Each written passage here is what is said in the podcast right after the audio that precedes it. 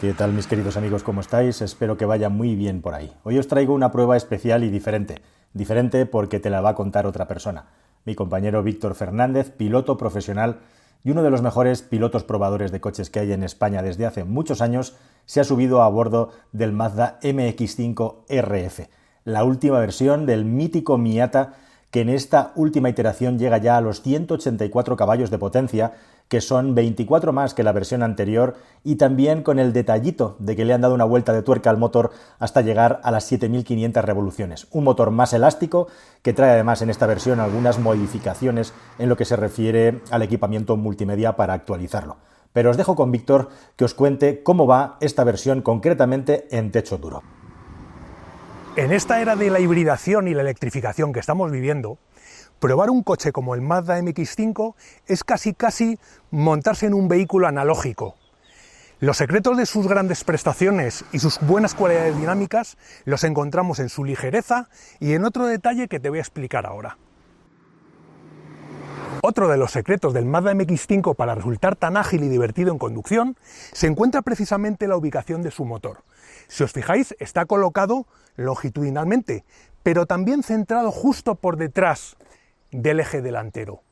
Eso hace que el coche apenas apreciemos su viraje en la conducción y que todo su comportamiento sea muy rápido, muy directo, muy efectivo, muy propio de un buen deportivo.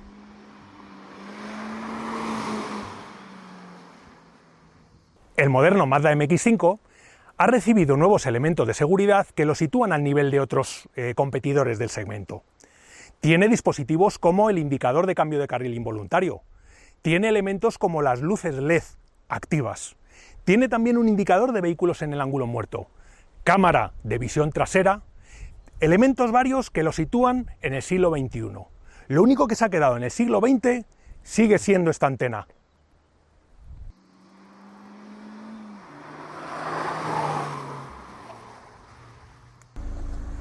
Sobre el papel, todas estas mejoras técnicas prometen, pero ahora vamos a ponerlo a prueba. Antes os hablaba de las virtudes que aporta la ligereza del Mazda MX5 y también su ubicación central del motor. ¿En qué afecta todo esto en el comportamiento del vehículo? Pues muy directamente en sus reacciones, en la agilidad de movimientos, en cómo se inscribe en las curvas.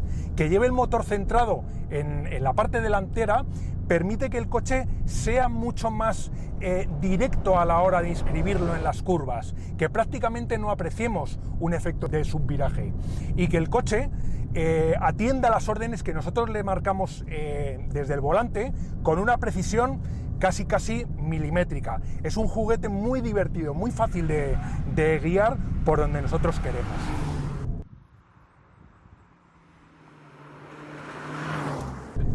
Curiosamente la suspensión no es especialmente dura. De hecho, una vez que nosotros comenzamos a buscarle las cosquillas al, chasis, notamos claramente el balanceo de la carrocería. En cualquier caso, todas las reacciones son muy predecibles, muy fáciles de, de entender. El coche nos describe muy bien qué es lo que está ocurriendo entre el neumático y el asfalto. Aquellos que quieran divertirse e ir un poquito más allá, el coche permite, por supuesto, desconectar por completo las ayudas electrónicas, en este caso el control de tracción y el control de estabilidad. Tampoco penséis que con el Mazda MX5 vais a hacer las derrapadas del siglo, especialmente porque los 184 caballos y los 205 Nm de par tampoco dan mucho más de sí.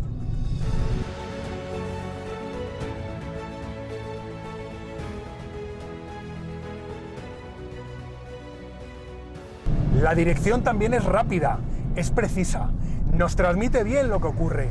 Quizá esa asistencia eléctrica podría tener un punto de mejora para alguien o para los más sibaritas o los más exquisitos, pero en regla general a mí me parece que describe bastante bien y transmite bastante bien qué es lo que está ocurriendo en el asfalto.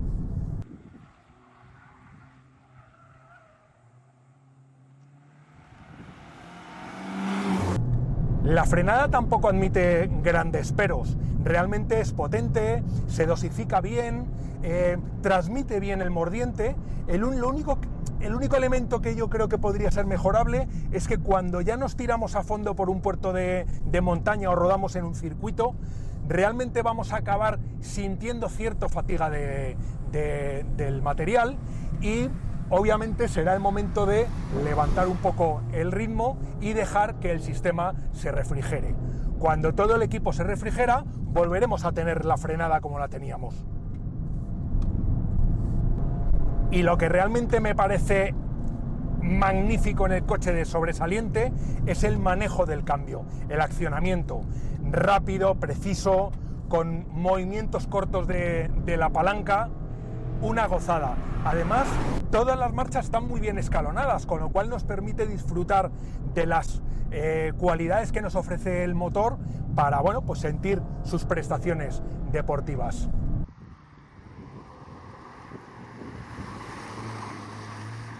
Además los pedales están muy bien colocados, permite muy bien hacer punta tacón, dar un golpe de gas para igualar el régimen antes de realizar una reducción y que no se produzcan retenciones bruscas en el eje trasero.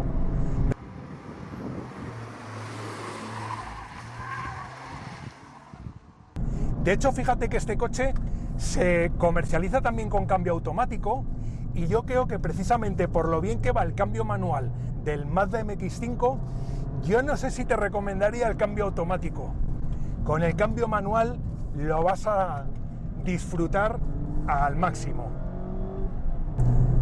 Una de las mejoras que introducía la gama 2018 en el Mazda MX5 era la posibilidad de regalar también el volante en distancia. Hasta entonces solo se podía regular en altura y ese reglaje en distancia ha permitido también mejorar la facilidad de encontrar la posición más cómoda al volante. El acceso, por supuesto, a todos los mandos es realmente muy, muy sencillo. Mazda ofrece como accesorio para el MX5 otros asientos tipo baquet firmados por el especialista R-Caro que son todavía un poquito más duros en el mullido y recogen el cuerpo mejor, son más envolventes. Aquellos que vayan a utilizar el Mazda habitualmente en circuitos o que quieran una mejor sujeción lateral en las curvas, les recomiendo esos asientos. El tamaño tan recortadito que tiene este coche, precisamente lo hace especialmente ágil en todas estas carreteras. Cuantas más curvas, más ágiles.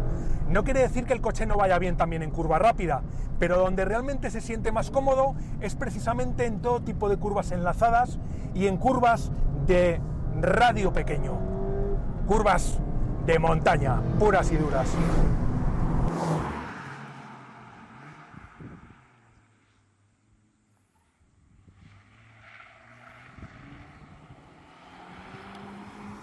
Además de esas ventajas que tiene también en carreteras de montaña, una de las cosas que te va a gustar del Mazda MX5 es su excelente maniobrabilidad, su capacidad de giro, su pequeño radio de giro.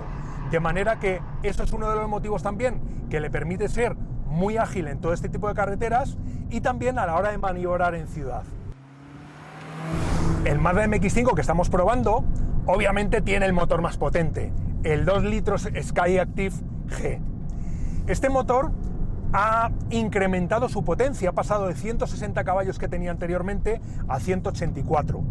Esa mejora, esos 24 caballos extra, se notan y son además el plus que le faltaba para resultar claramente más redondo. Bueno, ya nos hemos divertido al volante del Mazda MX5 en su configuración, llamémosle coupé. Ahora vamos con otro de los elementos que diferencia esta versión RF y es la posibilidad de quitarle el techo. Este techo está articulado en tres piezas y se descapota por completo en 14 segundos, dejando una configuración que conocemos como tipo targa. Para damiselas con el pelo largo o viejos rockeros melenudos como yo, un consejo inevitable a la hora de ir descapotado con el Mazda MX5. Ponerse una gorra para evitar las turbulencias. Cuando le quitamos el techo al Mazda MX5 RF, no hay diferencias en cuanto a sus cualidades dinámicas, disfrutaremos igualmente de la conducción. El único inconveniente es que obviamente vamos a sentir una mayor sonoridad en el interior y más turbulencias del aire. Para los que quieran un descapotable puro y duro, indudablemente su elección perfecta será el Mazda MX5 Roadster. En este caso, la versión RF les ofrece un techo duro practicable, que nos permite un semidescapotado, así como sería un vehículo de tipo targa que nos permite un accionamiento completamente eléctrico de la capota con la máxima facilidad. La versión RF está mejor aislada que la versión Raster con la capota de lona, pero también se aprecian los ruidos exteriores, también se aprecia en buena medida el ruido de rodadura. No es un coche especialmente silencioso. Así es el nuevo MX5. De todas las versiones que ha tenido este coche, quizá lo que ha hecho Mazda es poco a poco ir dulcificando las sensaciones en lo que se refiere al confort, pero sin perder las sensaciones de conducción deportiva, donde sigue siendo toda una referencia a la hora de circular por el entorno en el que nos hemos movido. Además, cuenta con la ventaja que de entre los coches que hay en el mercado, se está quedando prácticamente solo, es de los más baratos, claramente más barato que un 124 Spider en las versiones tanto de 1500 centímetros cúbicos como la 2.0 objeto de esta prueba. Como digo, cada vez es menos posible encontrar un pequeño roadster biplaza como este con toda esta suma de características que tiene el MX5. Así que si ya era un coche especial antiguamente, ahora, además de serlo todavía más, sigue siendo la mejor opción quizá para disfrutar conduciendo con este precio y con esta potencia, con todas las particularidades que te hemos contado. Hasta el próximo vídeo, queridos amigos. Adiós.